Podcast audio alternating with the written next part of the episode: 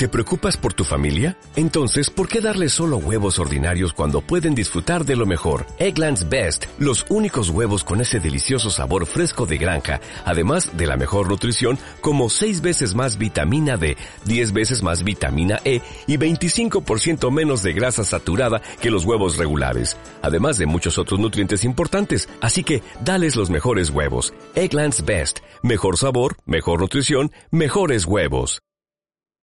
¿Te está dando el sueño?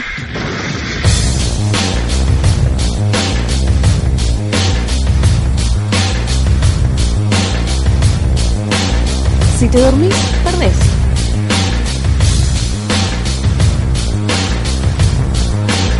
En la vida, no te duermas.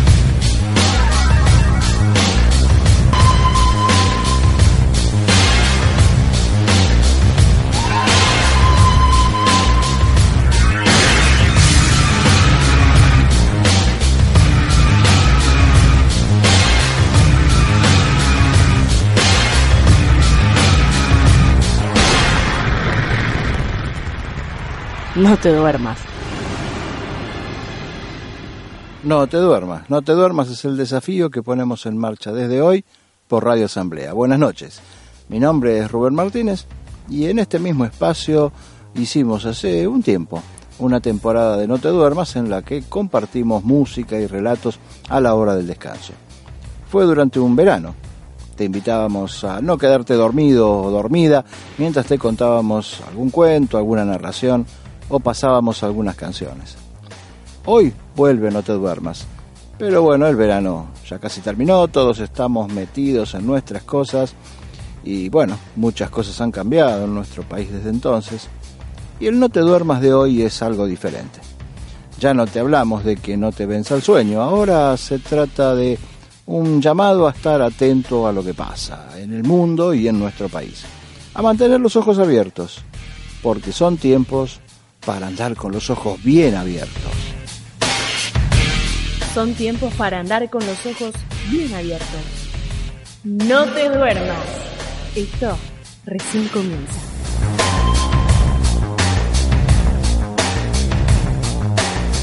Algunos de ustedes quizás recuerden que hicimos dos años seguidos un programa que se llamó Taller de Historia, en el que repasamos la historia argentina desde el principio hasta los tiempos actuales y que el año pasado en este mismo horario en Pensar América nos dedicamos a reflexionar sobre la historia y la actualidad de nuestro continente. Hoy lanzamos una nueva botella al mar. ¿Qué es No te duermas? Bueno, simplemente un intento de reflexionar sobre la actualidad del mundo sin ponernos límites, pero teniendo claro que hacemos este programa desde la Argentina y desde América Latina no nos podemos olvidar de la región después de haber hecho un año de Pensar América. Reivindicamos profundamente el derecho a pensar. Celebramos la libertad de pensamientos. Creemos en la posibilidad de que convivan las opiniones diferentes. Y bueno, el que no le guste lo que decimos o lo que pensamos, que no nos escuche, que no atienda a nuestras opiniones y siga escuchando la versión que más le agrada a sus oídos. Nosotros quizás tengamos una visión algo diferente a la que hoy ofrecen los medios masivos. Una visión que le da una vuelta de tuerca a lo que leemos, lo que vemos, lo que escuchamos en la mayor parte de los medios. Como siempre, la historia va a estar presente en este espacio. Esa vieja maestra sabia y cabeza dura que es la historia y que siempre está diciéndonos, te lo dije, te lo dije y vos no me quisiste escuchar la historia siempre va a estar presente en nuestros programas. Y cuando digo nuestros programas, en este caso es mucho más nuestros programas que nunca. No te duermas ha dejado de ser un esfuerzo individual. Hoy este programa que nace, o renace, mejor dicho, es un esfuerzo de un equipo de producción, un conjunto de gente del cual esta voz es solo eso, una voz, porque la realización, la producción, la línea editorial pertenece a un equipo, a NTD Producciones. Bien, ¿qué más? Por supuesto, la música siempre nos va a acompañar. ¿Qué música? Toda. toda, no solo música nacional como en la época de Taller de Historia, no solo música latinoamericana como en Pensar América. En este caso, la música va a ser, como dice nuestro amigo Mario Masquef, el realizador de ese hermoso espacio que es el arte de las musas. La música de todas partes y de todos los tiempos. Así que a una chacarera le puede seguir Frank Sinatra y después los africanos de Amadou y Mariam, no sé. No nos ponemos límites tampoco para la música. Bueno, con todas estas promesas, especialmente la de ser caja de resonancia de las cosas que pasan aquí y en el mundo, de reivindicar la maravillosa capacidad humana de pensar, nos ponemos en marcha. No te duermas. Este viaje recién comienza.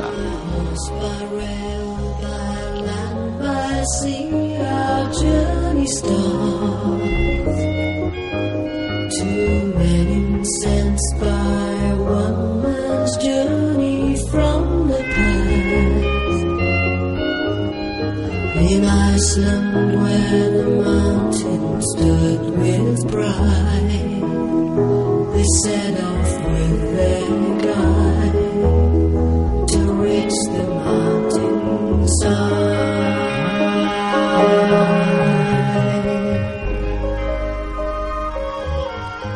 Nos quedaron cosas por decir en la presentación.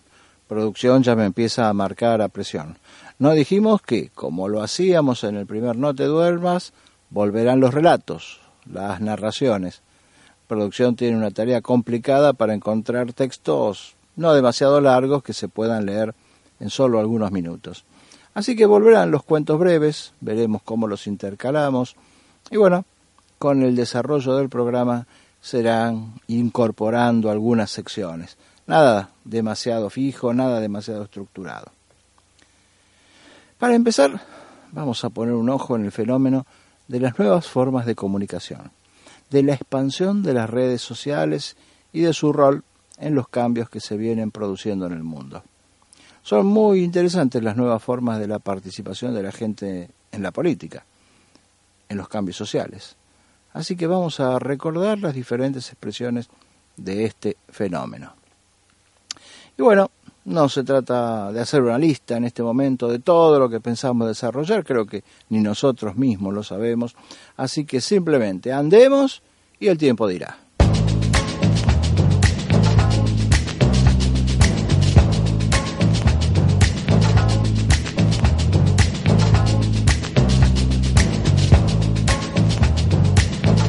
Dijimos que íbamos a hablar de nuevas formas en la comunicación, de la participación popular en la política, de cambios en las relaciones de fuerzas entre los distintos grupos sociales, particularmente a partir de la masificación de Internet. Las nuevas generaciones, lo sabemos, se comunican de un modo muy distinto a la de las generaciones anteriores. Dan por descontada la existencia de Internet. Se informan por los medios digitales y se relacionan a través de las redes sociales. Nosotros mismos Ahora estamos haciendo un programa de radio en Internet y volcándolo luego a un podcast. Estamos comunicándonos de un modo que no hubiésemos imaginado hace apenas 20 años. No descubrimos nada si decimos que vivimos en una sociedad de la información, en una sociedad en red. Y si hablamos de sociedades de la información y de sociedades en red, vamos a hablar de un especialista. Vamos a hablar de Manuel Castells. Manuel Castells es un sociólogo español especializado en tecnologías de la comunicación y de la información. Es profesor universitario en Estados Unidos y en varias universidades más. Su obra más conocida es La Era de la Información, una obra que fue publicada en tres partes, en, tres volúmenes, hace ya algunos años. En La Era de la Información, dice Manuel Castells, es un periodo histórico caracterizado por una revolución tecnológica centrada en las tecnologías digitales de información y comunicación. Y más adelante dice, el nuevo poder reside en los códigos de información, en las imágenes de representación en torno a las cuales las sociedades organizan sus instituciones y la gente construye sus vidas y decide su conducta.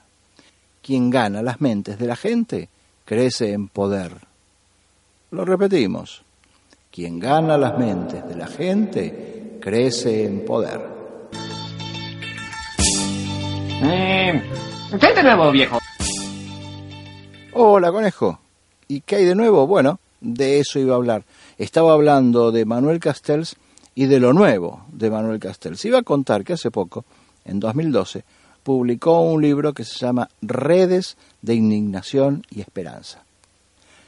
En Redes de Indignación y Esperanza, Manuel Castells recorre los recientes movimientos sociales que ha habido en el mundo, algunos que lograron cambiar gobiernos incluso, otros no tanto, pero que conmovieron igualmente la política internacional. Y vamos a tomar esta obra de Castells como eje para varios programas queremos entender cómo en todos estos movimientos sociales las redes tuvieron un papel central. Un papel no solo informativo hacia el exterior, sino también facilitador de la movilización popular. Y de eso es de lo que queremos hablar.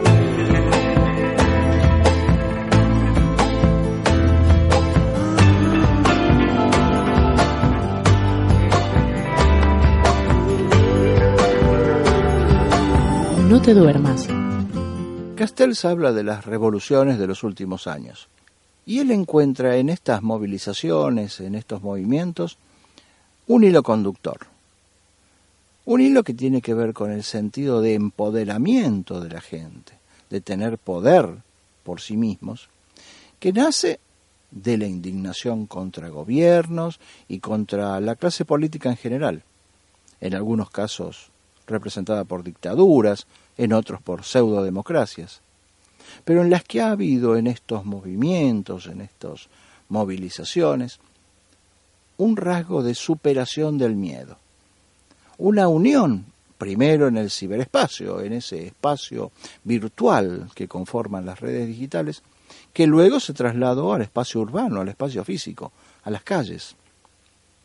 Como decíamos, algunas tuvieron éxito, algunas cambiaron gobiernos, otras tuvieron logros parciales e incluso en otras ha habido algunos retrocesos. Pero lo que es cierto es que hay una nueva generación de ciberactivistas que han descubierto nuevas formas de cambios políticos usando la capacidad de comunicarse y organizarse que dan las redes sociales. El primero de los movimientos que Castells analiza es el que se produjo en Túnez en 2011. Así que hoy vamos a hablar de Túnez.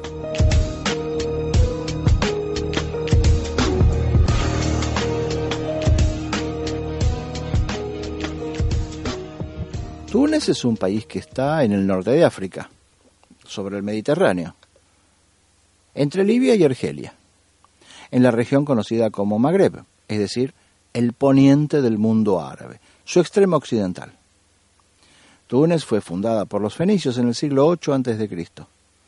Su desarrollo como centro comercial sobre el Mediterráneo le permitió convertirse rápidamente en un mercado muy importante. En ella residió la ciudad de Cartago, que compitió con Roma algunos siglos más tarde.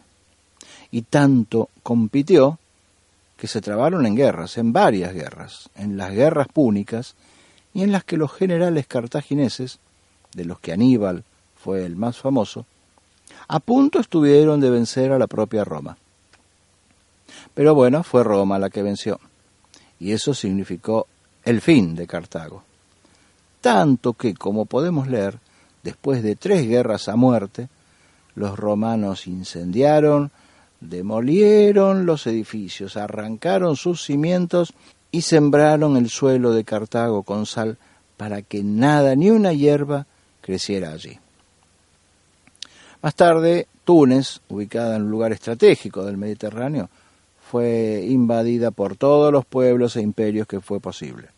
Vándalos, bereberes, la España imperial, piratas berberiscos, turcos, franceses, alemanes, en fin, hasta que en la década del 50 del siglo XX logró la independencia, primero como monarquía, luego como república. Durante 30 años gobernó el Partido Socialista, hasta un golpe de Estado en el año 1987. Desde ese año gobernó el país una dictadura a cargo de Sine el Abidin Ben Ali. A fines de la primera década del nuevo siglo, el desempleo en Túnez alcanzaba el 13%, y entre los jóvenes profesionales llegaba nada menos que al 21%.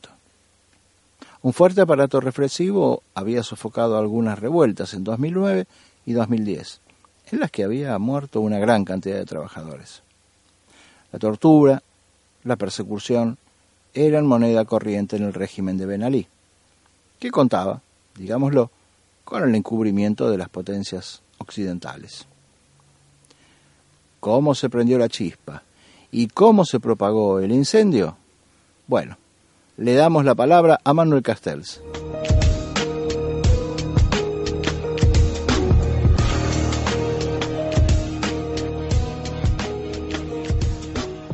Empezó en un lugar inusitado, Sidi Bouzid, una pequeña ciudad de 40.000 habitantes del centro de Túnez, una zona pobre al sur de la capital.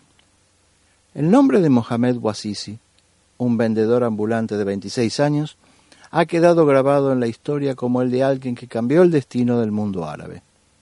Su inmolación, quemándose a sí mismo a las once y media de la mañana del 17 de diciembre de 2010 ante un edificio del gobierno, fue su definitivo grito de protesta contra la repetida y humillante confiscación de su puesto de frutas por la policía local ante su negativa a pagar un soborno. La última confiscación se había producido una hora antes ese mismo día. Murió el 3 de enero de 2011 en el hospital de Túnez, donde el dictador le había llevado para aplacar la ira de la población. Efectivamente, tan solo unas horas después de prenderse fuego, cientos de jóvenes, a los que las autoridades habían humillado de forma similar, protestaban delante del mismo edificio. Ali, el primo de Mohamed, grabó la protesta y colgó el video en Internet. Hubo otros suicidios simbólicos e intentos de suicidio que alimentaron la ira y animaron a los jóvenes. En unos días, se iniciaron manifestaciones espontáneas en todo el país, empezando en las provincias y llegando a la capital a principios de enero. A pesar de la brutal represión de la policía, que mató al menos a 147 personas e hirió a cientos de ellas. Pero el 12 de enero de 2011, el general Rashid Amar, jefe del Estado Mayor de las Fuerzas Armadas tunecinas, se negó a disparar contra los manifestantes. Fue inmediatamente depuesto, pero el 14 de enero de 2011, el dictador Ben Ali y su familia abandonaron Túnez y se refugiaron en Arabia Saudí, cuando el gobierno francés, el aliado más próximo a Ben Ali desde su llegada al poder en 1987, le negó su apoyo.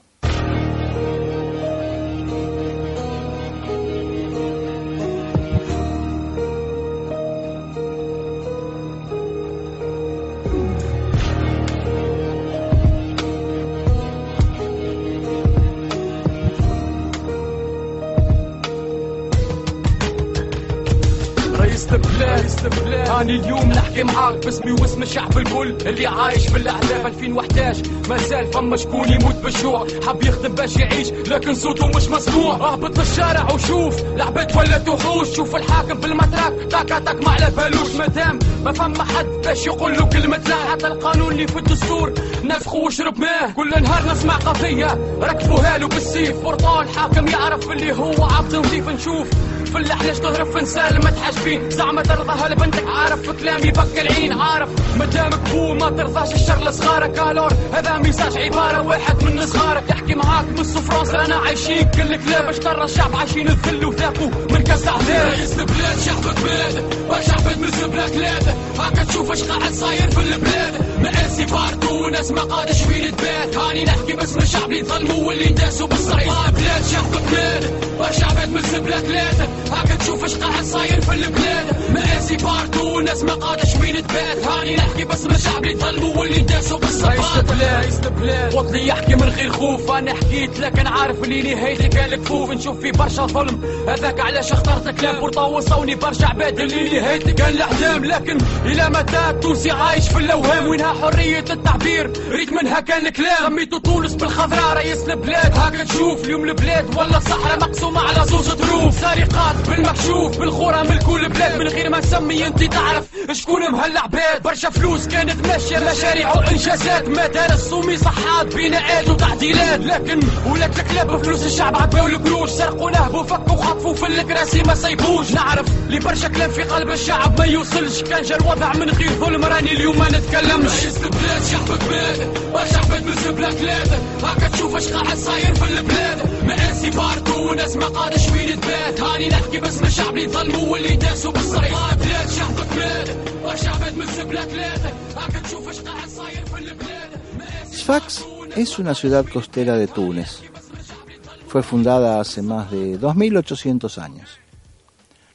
Allí nació en 1986 Hamada Ben Amor, que es más conocido como el general. Hamada se enteró de la muerte de Mohamed Bouazizi el 17 de diciembre de 2010 y compuso una canción. Algunos días después fue detenido durante tres días. En esa canción, el general decía algunas cosas como, las personas tienen tanto que decir, pero su voz no llega. Si no hubiera esta injusticia, yo no tendría de qué hablar. Presidente del país, hoy te hablo en mi nombre y en nombre de todo el pueblo que vive en el sufrimiento. En 2011 todavía hay personas que mueren de hambre, las personas quieren trabajar para vivir, pero su voz no se oye, etcétera, etcétera. Sus versos son realmente desafiantes. Escuchamos a el general en Raíz Lebled, cabeza de Estado.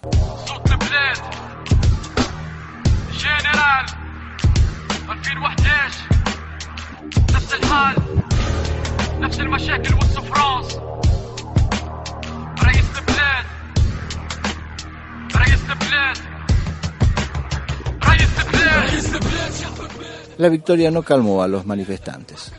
Exigían la destitución de todas las figuras del régimen, una nueva ley electoral y votar libremente. Los videos de protesta y de la violencia policial se viralizaron por Internet. La conexión entre imágenes en YouTube y las noticias que se iban conociendo por Facebook y por Twitter se convirtió en la ocupación del espacio urbano. Dice Castells que se abrió una expresión híbrida de libertad. Híbrida en el sentido de que lo era virtual y real al mismo tiempo. No solo en las redes existía esta sensación de libertad, sino que también en las calles. Caravanas de cientos de vehículos se dirigían hacia la capital exigiendo la renuncia de Mohamed Ghanouchi, el continuador del dictador prófugo.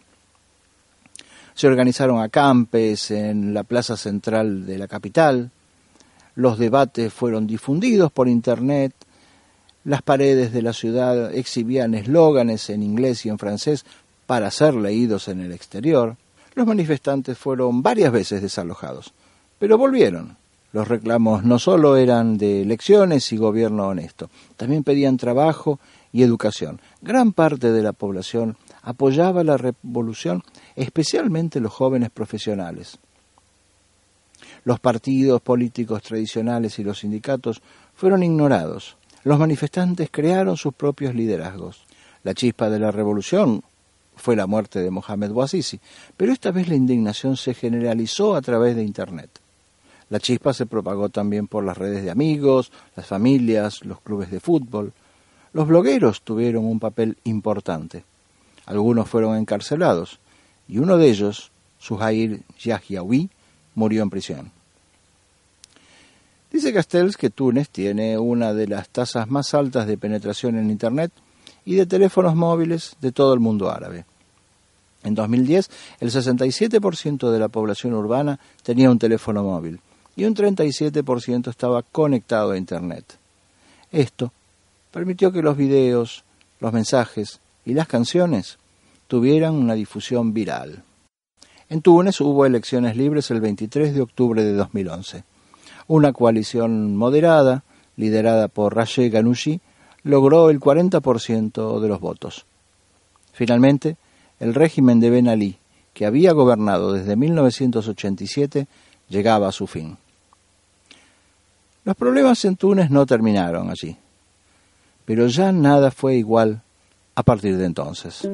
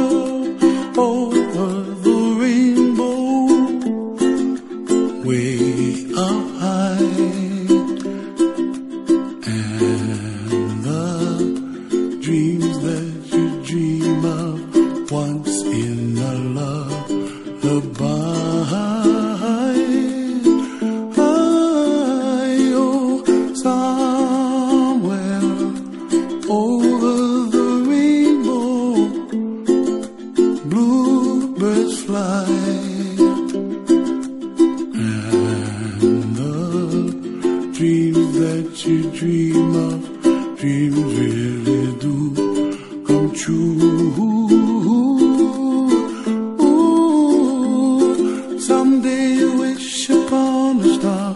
Wake up where the clouds are far behind. Be where trouble melts like lemon drops. High above the chimney top, that's where.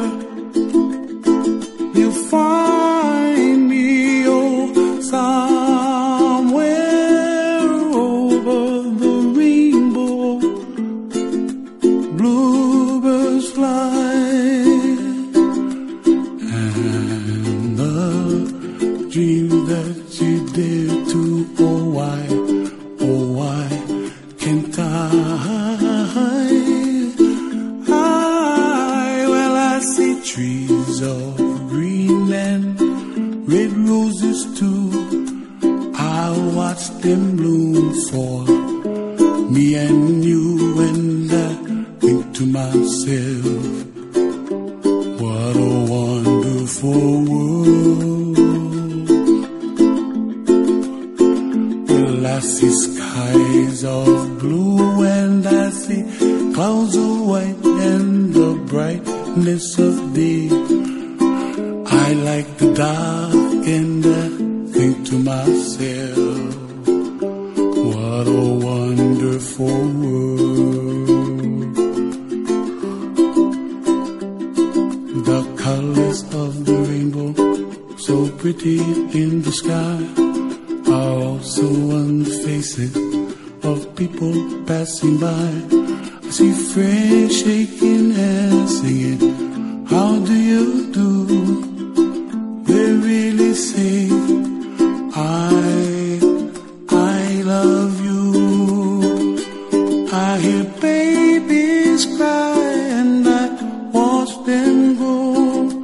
they'll learn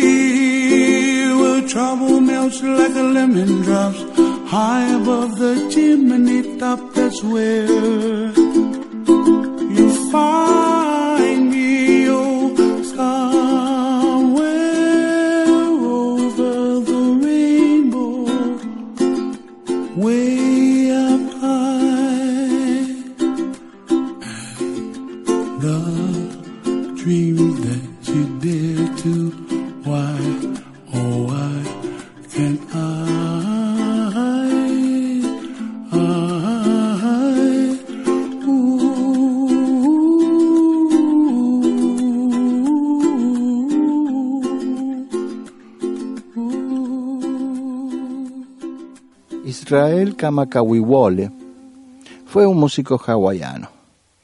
Fue muy conocido a través de sus versiones del tema Over the Rainbow, una canción que todos recordamos cantada por Judy Garland en la película El Mago Dios. La suave voz de Israel y su habilidad para tocar el ukelele e interpretar música hawaiana con algunos toques de jazz y de reggae lo convirtieron en una figura internacional.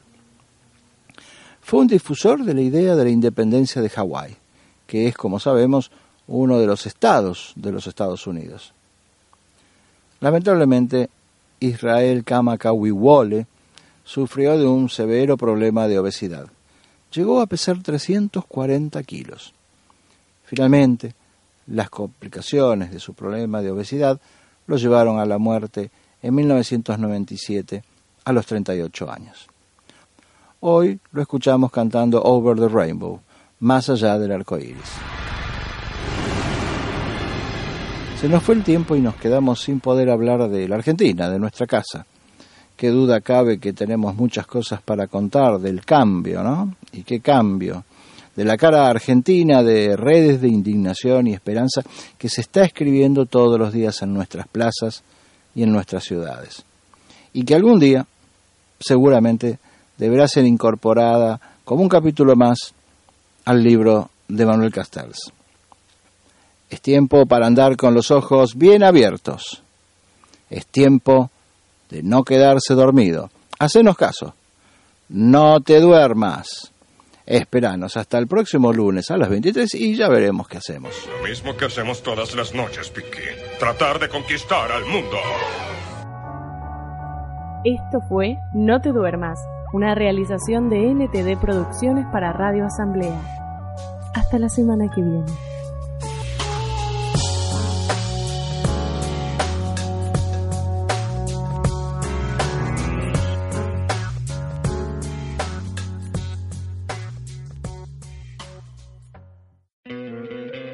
¿No te encantaría tener 100 dólares extra en tu bolsillo?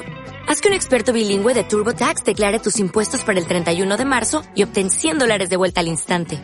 Porque no importa cuáles hayan sido tus logros del año pasado, TurboTax hace que cuenten.